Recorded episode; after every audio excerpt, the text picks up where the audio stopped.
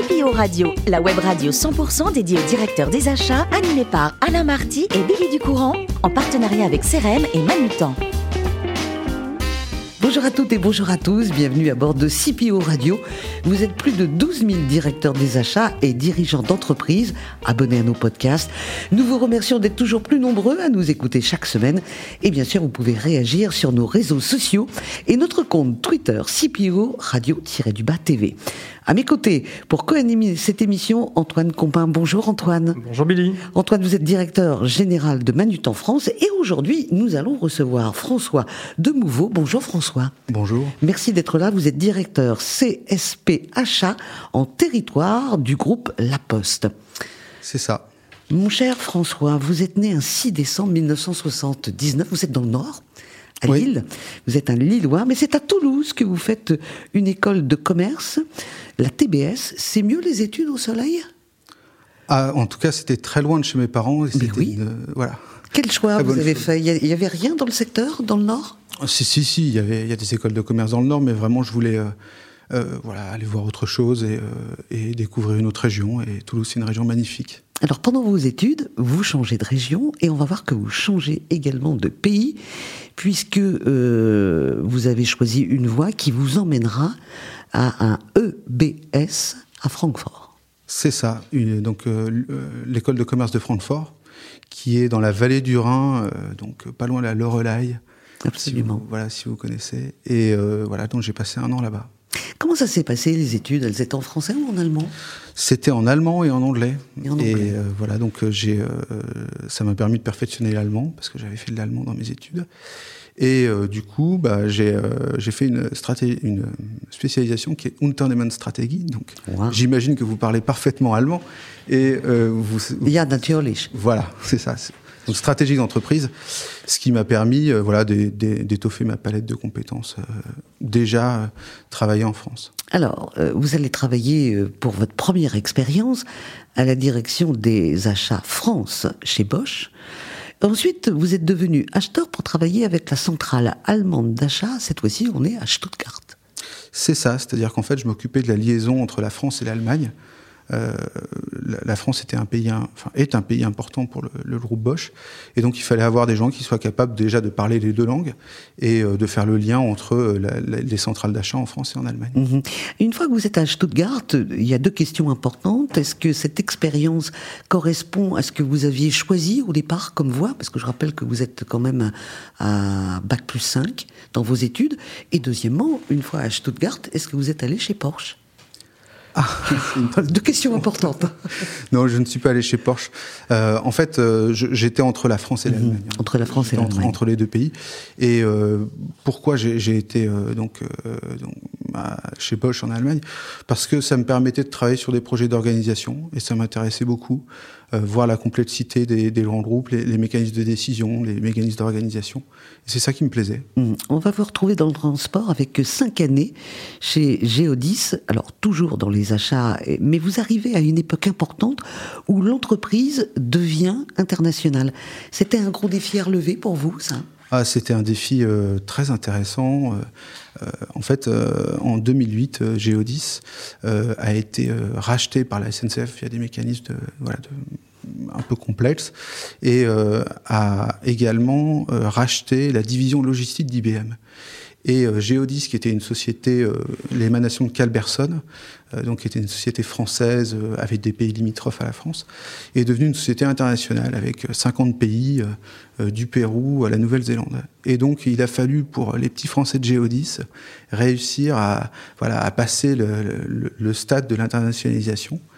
Et euh, voilà, c'était passionnant parce que pour nous, pour les achats, il, a fallu euh, mettre en place des solutions qui étaient euh, françaises ou parfois européennes à un niveau mondial. Hum, François, après cette expérience internationale, comment vous arrivez à la Poste? Qu'est-ce qui vous a séduit pour changer comme ça? Bah, Dans un autre univers. Hein Absolument. Alors la Poste, c'est une très belle maison, c'est une maison avec une histoire, c'est aussi une maison qui euh, comment dire, est reconnue par l'ensemble de nos concitoyens. Et euh, en même temps, c'est une maison qui euh, est en pleine transformation. le courrier baisse régulièrement. nos bureaux de poste ont une fréquentation qui baisse également. Et donc, du, coup, nous, nous, devons nous développer sur la banque, sur la livraison internationale, sur un certain nombre d'activités comme par exemple le service à la personne. Ça fait combien de temps que vous êtes à la Poste? Ça fait huit ans. Hmm, il y a les questions, le feu des questions avec Antoine maintenant. Bah, avant d'aller à la poste, j'aimerais revenir sur euh, votre expérience chez Geodis. Vous avez parlé un petit peu de, cette euh, internationalisation. Moi, j'aimerais qu'on aille un petit peu sur la manière dont vous avez géré les achats indirects, parce que c'était bien ça dont, il était question. Et puis de parler un petit peu de, des challenges de ce département, les clés de succès pour optimiser ces achats. Je ne vous cache pas que la question est un petit peu intéressée, puisque euh, Manuton s'occupe notamment d'achats classés. Oui. Alors euh, déjà la question, euh, la, première question à se poser, c'est euh, quel est le périmètre sur lequel on veut travailler, quels sont et de bien, cartographier l'ensemble de nos, de nos achats, de nos dépenses, et de comprendre quels sont les endroits où on a des, des, des facteurs clés de succès. Une fois qu'on a fait ça, il faut savoir prioriser entre les différentes les, différentes parties et regarder là où on peut avoir des opportunités pour être capable de montrer rapidement à nos clients ce qu'on peut leur apporter. Et une fois qu'on a ça, après, il faut se poser la question bah, de, de, la couverture internationale. Et vraiment, on l'a fait à chaque fois en plusieurs, avec ces trois étapes-là, ce qui nous permettait en fait d'avoir des solutions euh, souvent très pragmatiques, avec des résultats rapides, et qui en même temps nous permettaient de se développer à l'international quand on avait fait nos preuves à certains endroits. Très bien. Alors, vous avez parlé euh, dans votre pré-interview de co-développement et de co-construction avec vos fournisseurs. Bon, là encore, c'est une question un petit peu intéressée. À, travers, de, à travers quel type de projet est-ce que euh, cette co-construction euh, apparaît, transpire? Qu'est-ce que vous pouvez attendre de vos fournisseurs? Bah, pour moi, l'acheteur aujourd'hui, il a un gros rôle dans l'innovation dans l'entreprise. Et de plus en plus, les, entreprises comme la Poste, par exemple, ne délivrent pas des solutions par elles-mêmes ou pas uniquement par elles-mêmes, mais viennent agréger des solutions qui sont euh, une partie faite par les fournisseurs et une partie faite par l'entreprise. Et euh, pour ça, les acheteurs ont un rôle prépondérant parce qu'en fait, elles permettent euh, comment dire, aux chefs de projet en interne de voir les solutions qui sont proposées par le marché et donc du coup de voilà proposer ces combinaisons, ce qui permet de proposer un service in fine. Je peux vous donner un exemple. Euh, la Poste aujourd'hui, euh, je pense que bah, vous êtes parisien comme moi et vous connaissez les vélos bleus Véligo, qui sont les, vélos de la, de, la région. Donc la région a, fait un appel d'offres et la Poste a répondu, il a gagné. Et aujourd'hui, les vélos bleus euh, donc de Véligo sont des vélos qui sont une combinaison d'achat euh, qui sont faites par les achats et euh, deux, systèmes qui sont mis en place, euh, entre autres en interne bah, par la Poste. Voilà, donc ça c'est vraiment un point clé, réussir à proposer l'innovation à nos clients en interne. Très bien. Alors, parmi euh, euh, les enjeux euh, du service achat, alors c'est intéressant qu'on a aussi sur ce sujet, il y a la politique RSE. Alors, c'est, n'est pas un sujet qui est nouveau pour la Poste, c'est un sujet qui est, qui est là depuis longue date. Comment est-ce que vous structurez cette approche RSE, mais côté achat cette fois-ci Comment est-ce que ça se traduit peut-être par des objectifs précis, peut-être par des fournisseurs partenaires aussi d'ailleurs? Oui, alors déjà, ça se traduit parce que c'est notre vocation d'entreprise.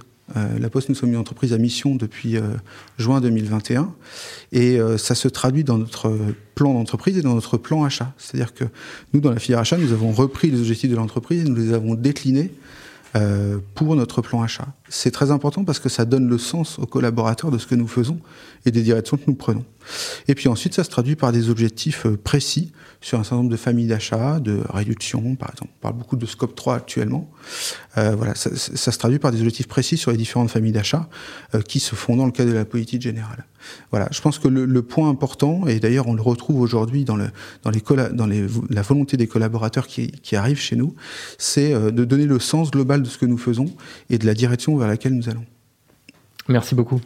Mais merci en tous les cas euh, pour nous avoir parlé de votre métier. Antoine, restez avec nous parce que on va peut-être monter une équipe de football à CPO Radio parce que vous avez en face de vous François qui vient de vous parler de son métier mais qui a été euh, dans un club. Vous avez joué jusqu'à l'âge de 38 ans, c'est important le football. Bah oui, oui, j'adore, enfin j'adore ça. Vous adorez ça. Vous étiez à quel poste? Bah moi j'étais défenseur parce que je, alors je suis grand, euh, je suis lourd, donc euh, les, petits vifs, ils sont plutôt devant, vous voyez. Vous n'étiez pas attaquant, c'est ce que vous non, dire. Non, non, C'était quel club? Alors c'était un club que j'ai monté, euh, enfin avec des amis euh, dans ma première expérience professionnelle, et c'était le, club de, football de, Bosch, euh, l'entreprise pour laquelle je travaille. Formidable. Voilà. parmi cette passion pour pour le football, est-ce qu'il y a un joueur qui a marqué votre jeunesse, qui a marqué votre vie jusqu'à aujourd'hui? Il y a quelques noms comme ça qui sortent? Bah oui, je pense que le, joueur qui m'a marqué c'est Zidane. Donc moi j'avais 18 ans quand c'était la, la Coupe du Monde. Voilà, donc je pense que j'ai encore les images en tête de, du soir de la victoire. Oui, donc je pense que c'est Zidane. Quand on a Zidane comme ça, comme idole, qui a été, qui, a été un très très grand joueur, qu'est-ce qu'on qu'est-ce qu'on ressent quand il met un coup de boule? Ah bah, Franchement. honnêtement, on est déçu. Euh, moi, j'étais déçu. Après, je pense que c'est un être humain et que. On pardonne, hein Voilà, on peut pardonner, mais euh, sur le coup, j'étais déçu. Puis bon, comme euh, beaucoup d'entre nous, j'étais supporter et je voyais qu'on allait perdre le match. Donc. bah oui. Voilà. Et aujourd'hui, vous supportez quel club? Votre club de cœur? Ah, mon club de cœur, c'est une bonne question. Euh, je pense que mon club de cœur, c'est mon club de Lille, d'où je viens. Mais euh, en fait, ce que j'aime beaucoup, c'est surtout le football, c'est le jeu, c'est le, jeu ensemble. Et euh, voilà, je, supporte surtout le beau jeu. Mhm.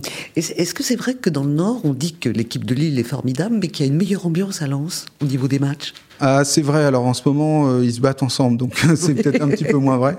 Mais oui, oui, bah, les gens du Nord sont très chaleureux dans l'ensemble, hein, donc euh, euh, dans l'ensemble, ça se passe bien. des deux côtés. Alors finalement, quand vous n'êtes pas au stade, on peut frapper les trois coups et vous retrouver au théâtre. Ça, c'est passionnant, puisque vous faites partie d'une troupe de théâtre amateur. Quelles sont les pièces que vous jouez? Vous jouez des grands classiques, des, des pièces modernes? Absolument pas. En fait, on est une troupe de théâtre et on travaille des improvisations ensemble.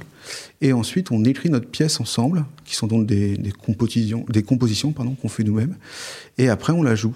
Donc, euh, on a un processus de création qui dure euh, deux ans.